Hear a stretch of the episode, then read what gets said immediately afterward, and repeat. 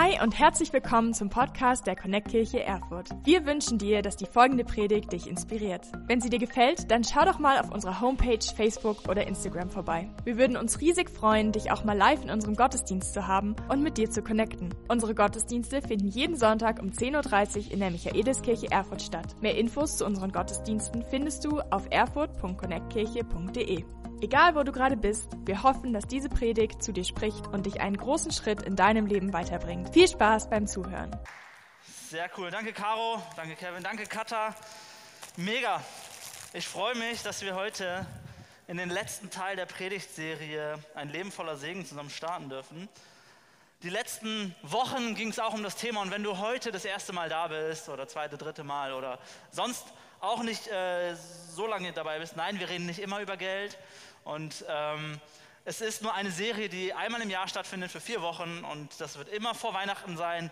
Und du bist herzlich eingeladen. Zieh dir gerne die letzten Predigten nochmal rein. Bei, bei der ersten Predigt ging es darum, dass wir unser Bestes geben und nicht die Reste. Zweite Predigt von Pastor James Roos. Unsere Sicherheit liegt nicht in dem, was wir haben, sondern in dem, was wir geben. Und letzte Woche von Pastor Kevin, er hat darüber gesprochen und der Satz, der mir besonders hängen geblieben ist, war, Gott geht es nicht um unser Geld, sondern um unser Herz. Hey, Großzügigkeit, Geld geben, finanziell am Start zu sein, hat so viel mehr mit unserem Herz zu tun als mit deinem, meinem Bankkonto. Und ich bin gespannt, heute geht es um den Punkt raus aus den Schulden. Nein, mein Name ist nicht Peter Zwegert und ich bin kein Finanzberater, aber raus aus den Schulden ist der Titel. Und ich bin so im Blick schon auf Weihnachten gespannt, wie viel äh, Schulden sich am Ende des Jahres noch so anhäufen, weil man so viele coole Sachen sieht, die man gern verschenken will, die man gern kaufen will. Dieses Wochenende, Samstag, geht es für mich zu Obi. Und dann geht es wieder darum, wer hat den schönsten, größten, längsten, höchsten Weihnachtsbaum der ganzen City. Und ich, ich sehe mich da schon so am Vergleichen, dass ich die, ich weiß, meine Wohnung ist drei Meter hoch und man könnte so einen 3 Meter Baum reinstellen, aber 3 Meter Baum hat halt auch irgendwie anderthalb Meter Durchmesser mindestens oder zwei. Das wird alles nichts. Deswegen sage ich, hey, ums Vergleichen geht es gar nicht. Besonders nicht, wenn es um dein Hab und Gut geht. Besonders wenn es um das geht, was du besitzt, was du mit was du dich vielleicht schmückst. Es geht nicht darum, was du hast oder womit du dich definierst durch Materielles, sondern wie Gott dich sieht. Deswegen gleich der erste Punkt, knallhart eingestiegen. Erster Punkt lautet, Besitz definiert nicht meinen Wert, sondern Gott definiert meinen Wert. Besitz definiert nicht meinen Wert, nicht der schöne Tannenbaum, ähm, sondern Gott definiert deinen Wert. Ich weiß nicht, ob du ein Auto hast. Ich habe so einen richtig äh, schönen alten Golf 4. Und manchmal, wenn, du mit, wenn, du, wenn ich mit meinem Auto unterwegs bin und nehme so ein Nagelstudio parke oder Dönerbude und da steht ein auf dem Parkplatz vor diesem Laden ein richtig, richtig schöner, dicker Mercedes SUV, dann denke ich innerlich, mm, Ganove, das hat er nicht so erwirtschaftet, auf gar keinen Fall. Oder anderes Extrem, ich denke, richtig schöner Mercedes SUV und du denkst, ach, meiner ist besser, mein alter Golf 4. Und beides spricht aus einem Stolz heraus.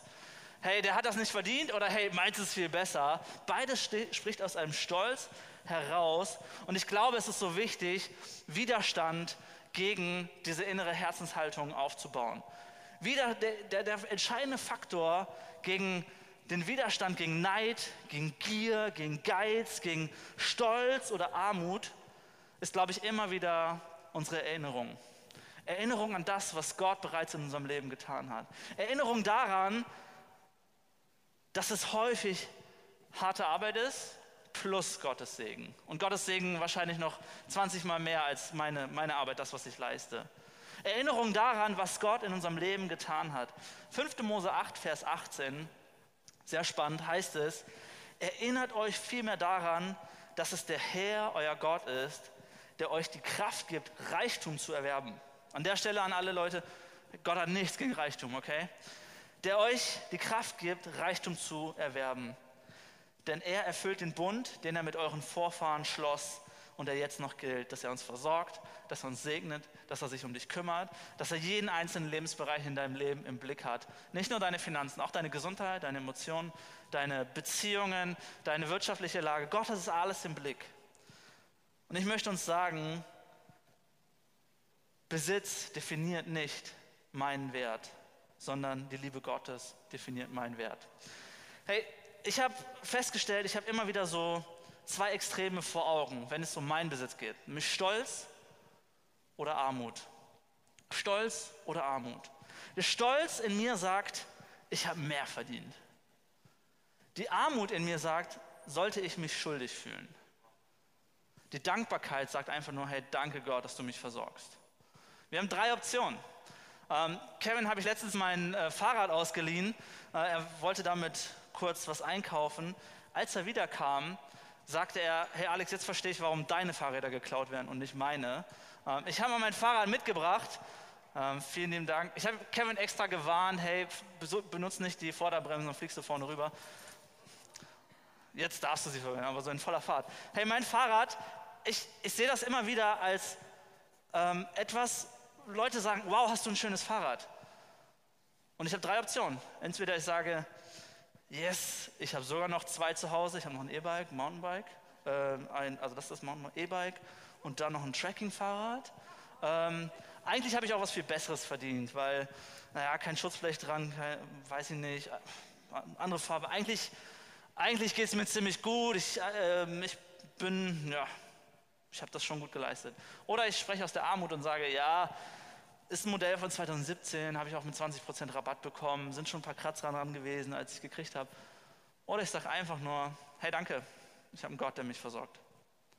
Die drei Optionen. Bei allen Kleinigkeiten, danke Kevin, ähm, bei allen Kleinigkeiten, alles was du hast oder besitzt, du kannst immer wieder überlegen, hey, spreche ich aus Stolz und ja, ich bin der Bringer? Spreche ich aus Armut und sage, naja, war auch nicht so teuer, dies, das? Und sagst du, oder sagst du einfach, ja, danke, ich weiß, dass Gott mich versorgt. Ich glaube, das kann so entscheidend sein, denn die Gier sagt immer wieder, ich muss mehr haben, ich muss das auch noch haben, ich muss das und das haben, um mithalten zu können. Minderwertigkeit sagt immer wieder, naja, ich sollte mich eigentlich schlecht fühlen, dass ich etwas besitze, was andere vielleicht sich nicht leisten können. Aber das ist nicht das, was Gott für uns will. Gott sagt, hey, Reichtum, gar kein Problem, Segen, gar kein Problem. Die Frage ist, was in deinem Herzen vorgeht und wie du darüber denkst und was du darüber sagst. Du kannst sagen, ich bin dankbar, weil ich so einen guten Gott habe, der mir ein Fahrrad geschenkt hat. Ihr seht hier die, äh, die Geschichte meiner Smartphones. Ähm, ihr dürft einmal raten, welches dieser Telefone habe ich selbst gekauft?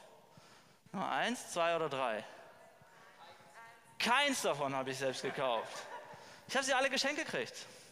Weil da Menschen waren, die gesagt haben, hey Alex, ich gebe dir was richtig Gutes. Ich möchte dich segnen, ich möchte dich beschenken. Und ich muss, ich muss nicht stolz sein und sagen, ich bin stolzer iPhone-Besitzer. Ich muss nicht in Armut sein und sagen, ah ja, ich verstecke es lieber, damit keiner weiß, dass ich ein iPhone habe. Oder ich sage einfach, danke, dass ich ein iPhone geschenkt gekriegt habe. Gott versorgt mich, fertig. So, das ist meine Option.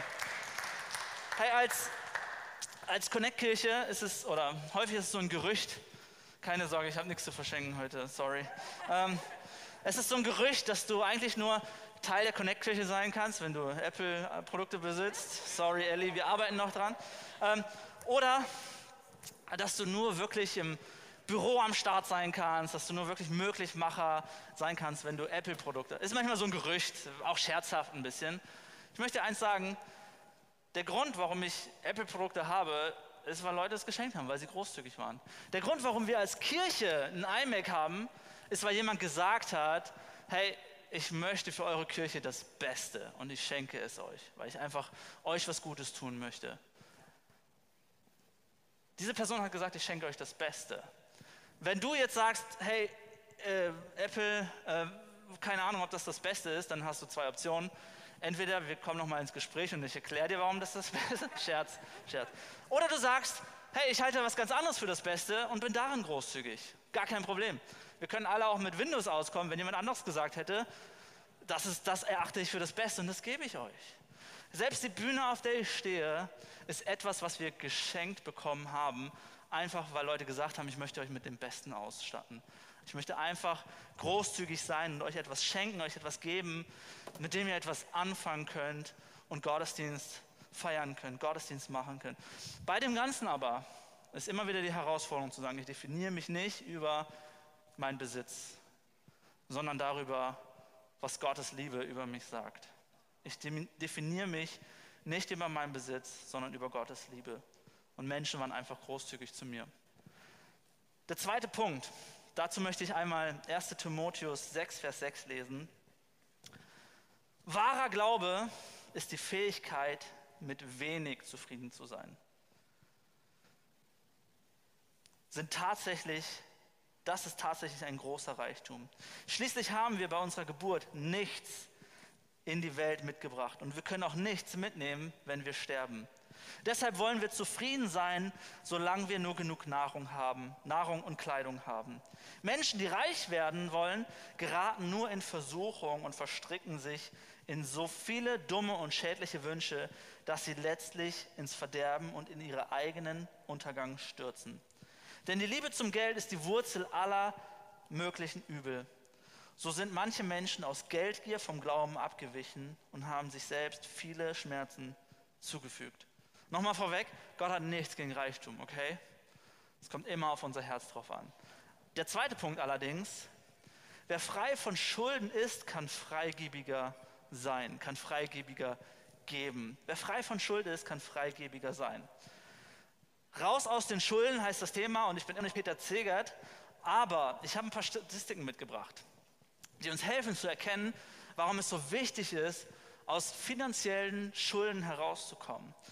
25 Prozent der unter 25-Jährigen geben als Grund für ihre Schulden unwirtschaftliche Haushaltsführung an.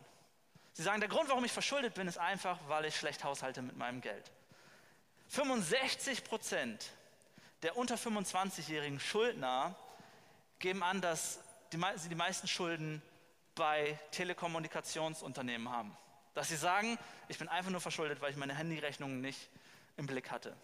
33 Prozent dieser Leute sagen, ich bin verschuldet, weil ich im Versandhandel Schulden habe, weil ich Dinge gekauft habe, die ich nicht hätte kaufen sollen oder nicht bezahlen konnte. Es gibt Dinge, wo wir uns verschulden. Und ich habe mal geguckt, was denn so unsere, ich habe es nämlich vermutet, was unsere Top-Ängste der Deutschen sind. Ich habe überlegt, ob da wohl Finanzen auftauchen. Ich kann Entwarnung geben. Der erste Punkt, eigentlich ein bisschen witzig, der erste Punkt, der erste Top-Angst der Deutschen im Jahr 2020 ist eine unsichere Welt durch Donald Trump. Nummer eins. Hat sich hoffentlich jetzt erledigt. Ähm, diese Angst bestand wahrscheinlich in Europa als auch in Amerika.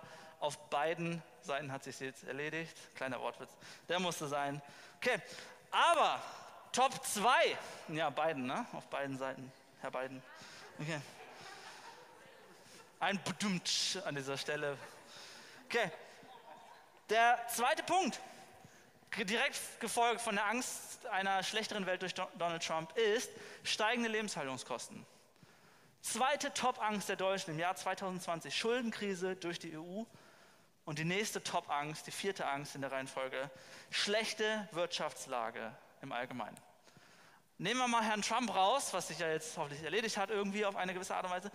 Die ersten drei, Schulden der äh, die ersten drei Ängste der Deutschen drehen sie alle um Geld um Wirtschaft, um Hab und Gut, um das, was, uns, was unser Besitz ist.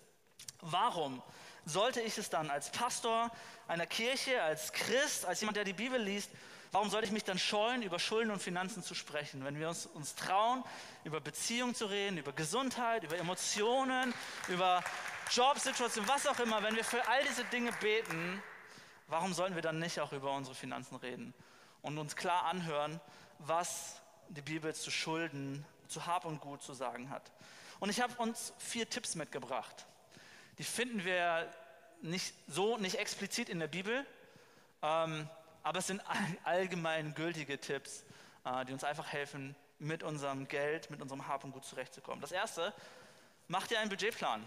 Mach dir einen Budgetplan, in dem du sagst, 10 Prozent gebe ich in die Kirche, gebe ich dorthin, wo mein Zuhause, mein geistliches Zuhause ist. 10% spare ich und 80% von 80% lebe ich. Das kann ich jetzt nicht im Einzelnen aufdröseln und sicherlich gibt es hier und da noch mal ein paar Ausnahmen, aber das ist eine allgemeine Regel, wo man sagen kann, hey, wenn du so ungefähr lebst, dann kommst du mit deinem Geld eigentlich gut zurecht. Und falls du noch mal eine Erinnerung brauchst, was es bedeutet, seinen zehnten Teil von seinem Einkommen zu geben, hör dir gerne noch mal die Predigt von vor drei Wochen an. Oder hier der Kernvers aus der Predigt. Malachi 3, Vers 10. Bring den kompletten zehnten Teil eurer Ernte, deines Einkommens, ins Vorratshaus, damit es im Tempel, in der Kirche genügend Nahrung gibt. Stellt mich doch damit auf die Probe, spricht der allmächtige Herr, ob ich nicht die Fenster des Himmels für euch öffnen und euch mit unzähligen Segnungen überschütten werde. Mein Tipp ist zu sagen, 10, 10, 80. Stell Gott auf die Probe und gib jedem Euro einen Namen. Alles, was du im Portemonnaie hast, alles, was du im Konto hast, gib jedem Euro einen Namen. Und sag, hey, das ist nicht Hans, Karl und so weiter, sondern dieser Euro ist für den Einkauf. Dieser Einkauf ist für mein Studium. Dieser Einkauf ist für Sprit, was auch immer. So wirst du am Ende sehen, hast du genug Geld für alles, was du brauchst. Mein zweiter Tipp in der Reihenfolge, und das finden wir auch in normal üblichen Wirtschaftsberatungssessions, spar dir einen Notfalltausender an. Das mag eine Weile dauern, aber hey, wenn dein Rechner abschmiert und du nicht mehr zur Arbeit gehen kannst, hast du wahrscheinlich ein größeres Problem. Wenn dein Auto liegen bleibt und du es nicht reparieren kannst und nicht mehr zur Arbeit kommst, hast du ein größeres Problem. Spar dir einen Notfalltausender an und den rührst du auch nicht weiter an, bis ein Notfall da ist. Und dass das iPhone, ähm, was haben wir, 11, 12? 12 jetzt rausgekommen ist, ist kein Notfall für uns. Okay? Ähm, spar dir einen Notfalltausender an, damit du in der, in der Notfallsituation was da hast und dein Leben ganz normal weitergeben kann. Mein Tipp, ihr könnt machen, was ihr wollt, aber ich wurde halt eingeladen zu predigen, deswegen mein, mein Tipp an uns. Punkt 3, werd deine Schulden los. Werd deine Schulden los. Es, und dazu ein, ein Hinweis, es wird nie einfacher sein, deine Schulden loszuwerden, als als Single. Weil wenn du erstmal verheiratet bist, einen Partner hast, andere Ideen, andere Leidenschaften, dann wirst du Geld für andere Dinge ausgeben. Solange du Single bist, spar alles zusammen. Ich hatte mein BAföG, meine BAföG-Schulden zusammen, bevor ich verheiratet war. Wir haben es dann für eine Hochzeit wieder ausgegeben. Ich habe sie danach ganz schnell wieder angespart, weil ich wusste, irgendwann kommt dieser Brief und dann habe ich es zack auf einmal überwiesen, weil ich es angespart hatte. Nur ein, eine Idee. Schulden loswerden. Mein Favoritsatz, wenn es um Schulden geht und kann ich mir das leisten? Ist der drei Meter Weihnachtsbaum wirklich realistisch? Ist die Idee, was ich mir am Anfang des Monats nicht leisten kann, nee, andersrum, was ich mir am Ende des Monats nicht leisten kann, kann ich mir auch am Anfang nicht leisten. Wenn du das Geld am Ende des Monats nicht übrig hast, hast du es eigentlich auch nicht am Anfang. Ganz easy. Das hilft mir immer mega. Und manchmal muss man sich so fragen bei diesen ganzen zinslosen Krediten und Kauf auf Raten ohne Zinsen, dies, das. Muss der Toaster wirklich auf Raten gekauft werden oder kannst du dein Brot auch so essen? Im übertragenen Sinne. Reicht deine Couch noch, reicht dein Handy noch, was auch immer. Und nur weil andere das machen, heißt das nicht, dass es unbedingt schlau ist. Nur weil andere Leute immer alles auf Pump kaufen, keine Ahnung, ich, keine Ahnung, wie du damit verfährst. Und ich habe auch niemanden vor Augen. Aber wenn du mich fragst, was sagt die Bibel über Schulden machen, wirst du nicht eine einzige Stelle finden, wo es heißt, ja, nimm Kredite auf, nimm Geld auf. Das heißt immer, hey, verschulde dich nicht, bürg nicht für andere, sieh zu, dass du dich nicht in finanzielle Abhängigkeit begibst, sondern steht viel eher, hey, sei großzügig, gib das dem Gott, dem, dem du dein Herz anvertraut hast, äh, kümmere dich um die Armen und so weiter, dann werde ich dich versorgen. Das sind, das sind die biblischen Maßstäbe, die wir hier so sehen. Und klar, ich verstehe das schon. Als Anna und ich, meine Frau und ich, ähm, zusammengekommen sind und wir unser Budget, auch unsere Konten zusammengelegt haben, weil wir sind ein Paar, Paar da kann man, also da reden wir auch über unsere Finanzen zusammen, haben wir ähm, geguckt, was haben wir denn so, wo wir sparen können. Und ich habe festgestellt, und ich verstehe es auch, dass ein Handyvertrag, der aus zwei Personen 50 Euro ergibt, schöner klingt, wenn er von Vodafone oder von T-Mobile oder so ist, als von Aldi Talk. Ja, das klingt schon, klingt schon irgendwie ein bisschen mächtiger. Aldi Talk oder Vodafone, Aldi Talk oder was auch immer, T-Mobile. Hey, Realität ist, am Ende des Jahres habe ich ungefähr 400 Euro mehr im Portemonnaie und kann meine Frau öfter mal zum Essen einladen. Einfach nur, weil ich Aldi Talk habe und nur noch 16 Euro im Monat ausgebe für uns beide zusammen. Und ich komme voll damit aus. Es gibt nämlich einen Unterschied zwischen wollen und brauchen. Wollen und brauchen. Nur weil du etwas willst, emotional gerade gestresst bist und sagst, oh, ich ich brauche das jetzt, heißt es nicht wirklich, dass du es brauchst, sondern du willst es eigentlich nur. Denn der Mensch kommt eigentlich mit ziemlich wenig klar. Das nur so ein paar Tipps. Also könnt das alles machen, wie ihr wollt oder wie wir wollen. Der letzte Tipp in dieser Reihe ist großzügig sein. Ich glaube, das ist das, was noch so on top kommt, wo Gott sagt, hey, wenn du großzügig bist, werde ich dich auch großzügig belohnen. Wir geben das Beste und nicht die Reste. Unsere Sicherheit liegt in dem, was wir weggeben, nicht in dem, was wir haben. Am Ende interessiert Gott sich für unser Herz, nicht für dein Bankkonto. Aber ich möchte uns sagen, großzügig zu sein ist ein Schlüssel, um auch deine um Finanzen zu kriegen. Ein Satz, der mir super geholfen hat, war immer, ich habe es noch nie bereut, wenn ich großzügig war, aber ich habe es schon oft bereut, wenn ich geizig war. Und ich habe mal so darüber nachgedacht. Ich habe nämlich einem Freund einfach gesagt, danke gesagt, danke, dass du so großzügig immer bist. Und er hat gesagt, weißt du Alex, ich habe es noch nie bereut, wenn ich großzügig war. Aber so oft habe ich es bereut, wenn ich weggegangen bin und gedacht habe, okay, das, das Trinkgeld, das war echt armselig. Ich hätte großzügiger sein können, ich hätte mehr geben können. Ich habe mir das zu meinem Lebensstandard gemacht oder Satz gemacht, den ich mir immer wieder neu sage. Also nicht, dass ich immer nur großzügig wäre. Auch ich bin ein Mensch und Geiz und Gier kommt manchmal hoch, aber ich arbeite daran zu sagen, lieber bin ich großzügig, als im Nachhinein, dass ich etwas bereue. An der Stelle, Gott hat nichts gegen Sparsamkeit. Hey, Schwaben unter uns, den sagt man so Sparsamkeit nach. Die, die Gefahr bei den Schwar oder bei, bei Leuten, die sparsam sind, ist dann die, die, die andere Seite vom Pferd, geizig zu sein. Aber das ist ein Riesenunterschied. Gott hat nichts gegen Reichtum. Gott hat nichts gegen Geld. Gott hat nichts gegen Sparen und Schlausein, aber gegen Geiz. Gott hat, hier kommt ein Satz, den könnt ihr euch aufschreiben, mit acht, sieben Gs am Anfang.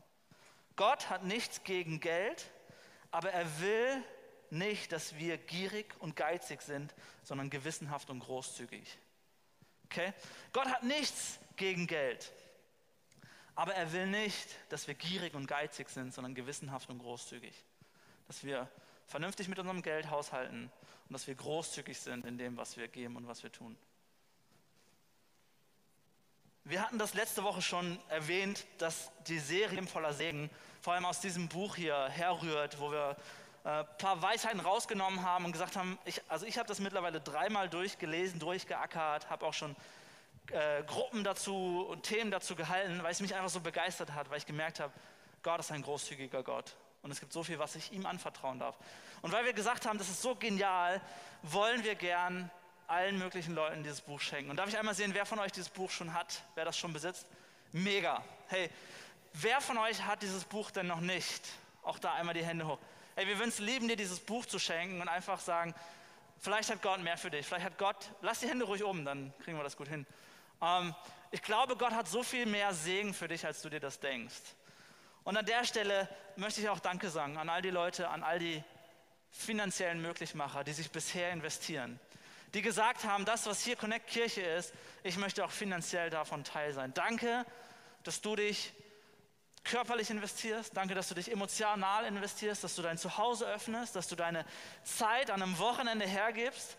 Danke, dass du auch dein Bankkonto öffnest und sagst, das ist der Ort, in den ich mich investiere. Danke, dass du finanzieller Möglichmacher bist, es möglich machst, dass wir Gottesdienste feiern, dass Menschen in Erfurt Jesus kennenlernen, dass wir ihnen zeigen können, wer Jesus ist und sie ihn kennenlernen können. Und ein Teaser an dieser Stelle.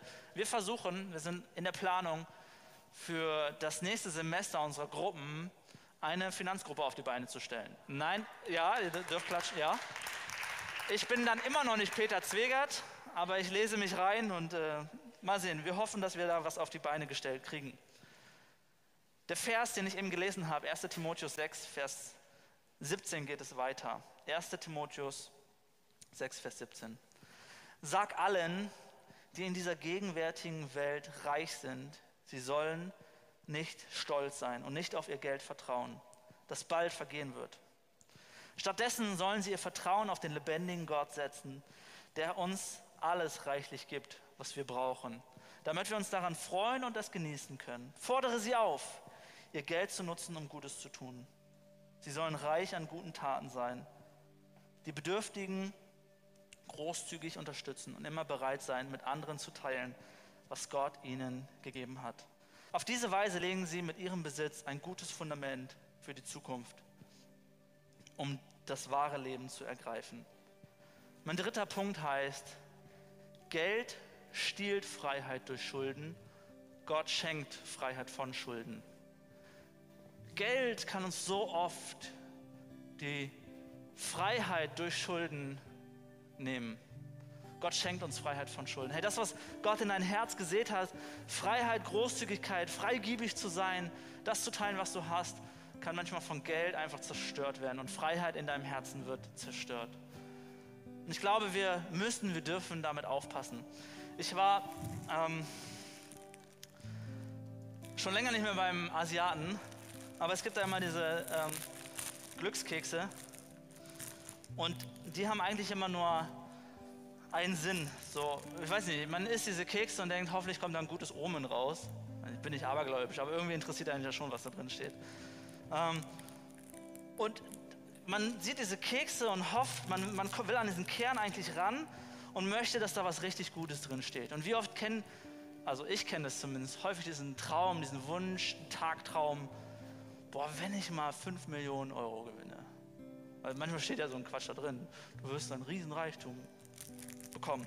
Ähm, wenn ich mal 5 Millionen Euro gewinne, ich würde locker eine Mille, zwei Millionen einfach erstmal in die Kirche oder karitative Zwecke spenden, wäre richtig großzügig und so.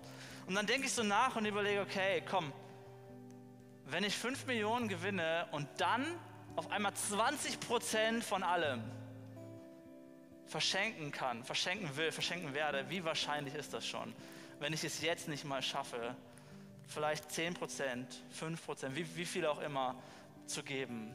Wie wahrscheinlich ist es, dass ich dann beim Riesengewinn auf einmal so viel großzügiger bin? Wahrscheinlich ist es nicht so realistisch. Aber wir, wir, wir ähm, haben diesen Keks und denken so, wow, da muss doch irgendwas Gutes drin sein. Und ich möchte uns einen, eine kleine Gedankenhilfe, einen kleinen Gedankenanstoß geben, nämlich einen Satz, der mich auch sehr geprägt hat. 10% zu geben, beseitigt deine Angst vor Schulden. 10% zu geben, nimmt diese Angst vor Schulden weg. Und das ist wie wenn ich diesen Cookie habe und sage, hey, das, was so Gold ist, was Geld ist, was, was glänzt, 10%, die gebe ich erstmal weg. Und dann komme ich an diesen Kern ran, nämlich freigebiger zu sein, von Schulden weg zu sein. 10% zu geben, beseitigt deine Angst vor Schulden Großzügigkeit zerstört deine Angst vor Schulden. Großzügigkeit wird deine Angst vernichten und du wirst an den Kern kommen, den Großzügigkeit nämlich, was Großzügigkeit nämlich eigentlich bedeutet. 10% zu geben beseitigt es, Großzügigkeit zerstört es und dann kommst du an den, wahr, an den, wahren Kern. Das, was du an Wahrheit dann findest, steht nämlich in Hesekiel 36, Vers 26. Und ich werde euch ein neues Herz geben und euch einen neuen Geist schenken. Ich werde das Herz aus Stein aus eurem Körper nehmen und durch ein Herz aus Fleisch ersetzen. 10% zu geben, das wird es beiseite schieben. Hey, der Monat fängt aber alle 30 Tage neu an und du stehst jeden Monat neu vor dieser Versuchung. Und du kannst jeden Monat neu überlegen, tue ich das zur Seite, die 10%, oder nicht. Und dann kannst du darüber hinaus noch überlegen, hey, gehe ich wirklich an den Kern, zerstöre ich alles andere und bin einfach großzügig und meine Angst vor Schuld ist weg. Ich, ich glaube, wirklich großzügig sein kann nur jemand, der frei von Schulden ist. Niemand kann seine Schuld durch Großzügigkeit begleichen.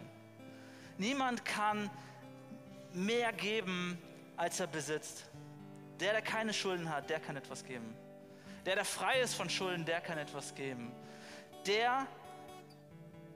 Derjenige kann Schulden begleichen, der nichts weiter hat. Und es gab eine Person, die genau das konnte, die nämlich auch frei von Schulden war, um meine und deine Schulden zu nehmen. Es gab eine Person, die gesagt hat, es ist Jesus, die gesagt hat, ich bin frei von Schulden und deswegen kann ich deine nehmen. Deswegen kann ich großzügig sein. Deswegen kann ich mich aufopfern. Deswegen kann ich, ähnlich wie dieser Glückskeks, Jesus Christus, der Gold glänzend, allmächtig, der Schöpfer von Himmel und Erde ist, alle Macht im, äh, besessen hat im All, sagen, hey, ich gebe mich auf. Das, was Gold ist, das, was glänzt, das, was schön ist, was mich mächtig macht, ich gebe es auf. Ich, ich gebe es weg, ich zerbreche es, ich gebe es weg und schöne Hülle ist weg. Er ist nur noch ein Mensch, er ist nur noch einer, der zu Heiligabend, wir feiern es in vier Wochen, auf diese Welt kam, nackt und kahl, in die Windel scheißend und nicht sprechen können, nicht reden können, sagt, ich mache mich gleich. Und nicht nur das, ich werde nicht nur, nicht nur gleich, sondern ich bin großzügig.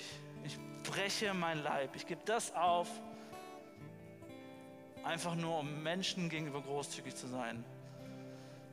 Und die Wahrheit, die wir dann lesen, wenn wir das annehmen und glauben, dass das Jesus für uns getan hat, ist Johannes 8, Vers 36.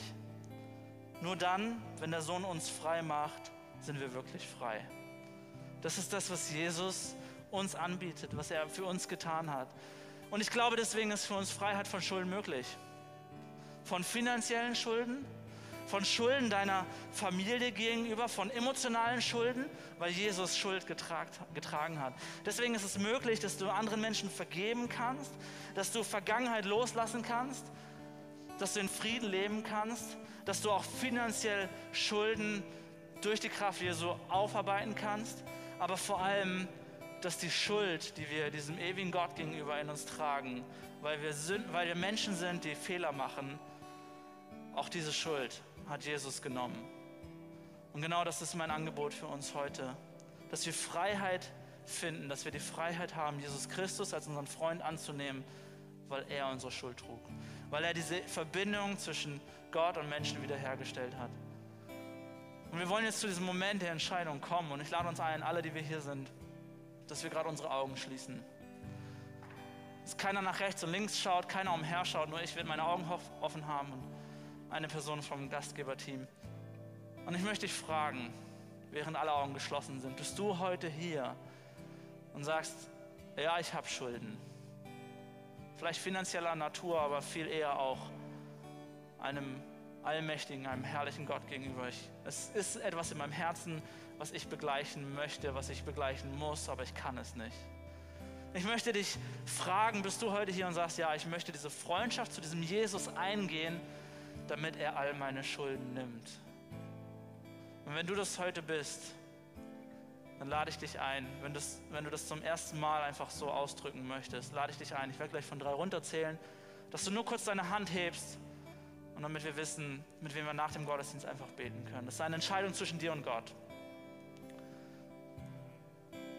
Drei, Jesus liebt dich. Zwei, er will dir all deine Schuld vergeben. Eins, willst du eine Freundschaft mit diesem Jesus heute starten?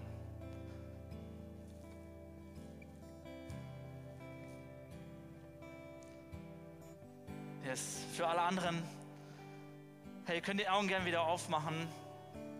Wenn du heute eine Entscheidung getroffen hast, vielleicht auch zum wiederholten Mal und du hast dich nicht getraut zu melden, komm gern nach diesem Gottesdienst auf uns zu. Oder online, wenn du da bist und sagst, ja, das war für mich heute, dann guck doch in der Infobox einfach und klick auf diesen Button, dass du eine Entscheidung getroffen hast und wir würden es lieben, mit dir in Kontakt zu kommen und dir Jesus noch näher vorzustellen. Und für alle anderen, wir wollen ein paar Steps gehen. Was sind unsere nächsten Schritte in Bezug auf unsere Finanzen, auf unsere Schulden? Fragen zum Weiterdenken. Und das erste ist, ich lade dich ein. Denk einmal darüber nach, ob das was ist, dass du dir einen äh, Dauerauftrag einrichtest über die 10% deines Einkommens. Oder mach nur ein oder zwei oder drei Prozent drauf. Ist deine Entscheidung. Ein Dauerauftrag über das, was du von deinen Einnahmen geben möchtest. Das zweite ist, ich habe es vorhin schon erwähnt, werden wir eine, hoffentlich eine Connect-Gruppe starten nächstes Jahr. Eine Gruppe über Finanzen ja, vielleicht ist es für dich Thema, dass du sagst, ich muss da mehr ran, ich will da mehr ran. Dann mach dir jetzt schon eine Notiz und eine, ähm, einen Reminder für Anfang Februar, Ende Januar und schau, ob das was für dich ist. Und das dritte ist unsere Kampagne Heimatbringer. Wenn du diesen Zettel noch nicht für dich zu, mit nach Hause genommen hast, darüber nachgedacht hast, ist das Schritt drei für uns. Zu gucken, hey, wo will ich anderen Menschen eine Heimat bringen? In Ilmenau, in Berlin, hier vor Ort bei den Kids, äh, auf der ganzen Welt mit verfolgten Christen oder für Menschen, die ähm, während ihren, ihres jüdischen Glaubens verfolgt werden. Wir wollen Heimat bringen. Und ich lade dich ein, diesen Flyer, diesen Zettel mitzunehmen und einfach Gott zu fragen, was für dich da drin ist. Und ich will zum Abschluss beten. Gott, ich preise dich dafür, dass du uns unsere Schulden nimmst. Ich danke dir dafür, dass du uns Freiheit von Gebundenheit schenkst, Freiheit von Schulden schenkst, sowohl physischer Natur, sowohl finanziell, emotional, beziehungsmäßig, aber noch viel mehr dir gegenüber. Dass du uns Freiheit schenkst und wir dir begegnen dürfen und dass da nichts ist, was unseren Wert definiert, als das, was du für uns getan hast. Dich aufzuopfern, alles aufzugeben, um uns gleich zu werden und uns Freiheit zu schenken. Ich bitte dich so darum, dass du uns hilfst, das auch in finanzieller Hinsicht mehr und mehr zu verstehen und dass wir es annehmen können und wissen dürfen, du hilfst uns, freigebiger zu sein, weil du uns frei machst. In Jesu Namen. Amen. Wenn du mehr über Jesus erfahren willst oder deine Geschichte mit uns teilen möchtest, dann schreib uns gern auf Facebook, Instagram oder eine E-Mail an info at connectkirche.de. Du bist begeistert von der Connect Kirche und möchtest unsere Arbeit unterstützen? Dann findest du auf unserer Homepage weitere Details dazu, wie du dies tun kannst. Falls du nicht aus Erfurt und Umgebung kommst, aber dennoch aktiv verfolgst, was wir als Kirche tun, möchten wir dir zuallererst Danke sagen, dass du auf diese Art Teil von dem bist, was hier in Erfurt geschieht. Gleichzeitig wollen wir aber sicherstellen, dass du vor Ort eine Kirchenfamilie Familie hast. Wir sind der festen Überzeugung, dass es keinen Ersatz dafür gibt, eine Kirche vor Ort zu haben, in der du connected bist und Beziehungen pflegen kannst, die dich im Glauben voranbringen. Falls du keine Kirche vor Ort haben solltest, ermutigen wir dich dazu, dir eine zu suchen. Wenn du dabei Hilfe brauchst, melde dich gern unter info at connectkirche.de. Danke fürs Zuhören und bis bald.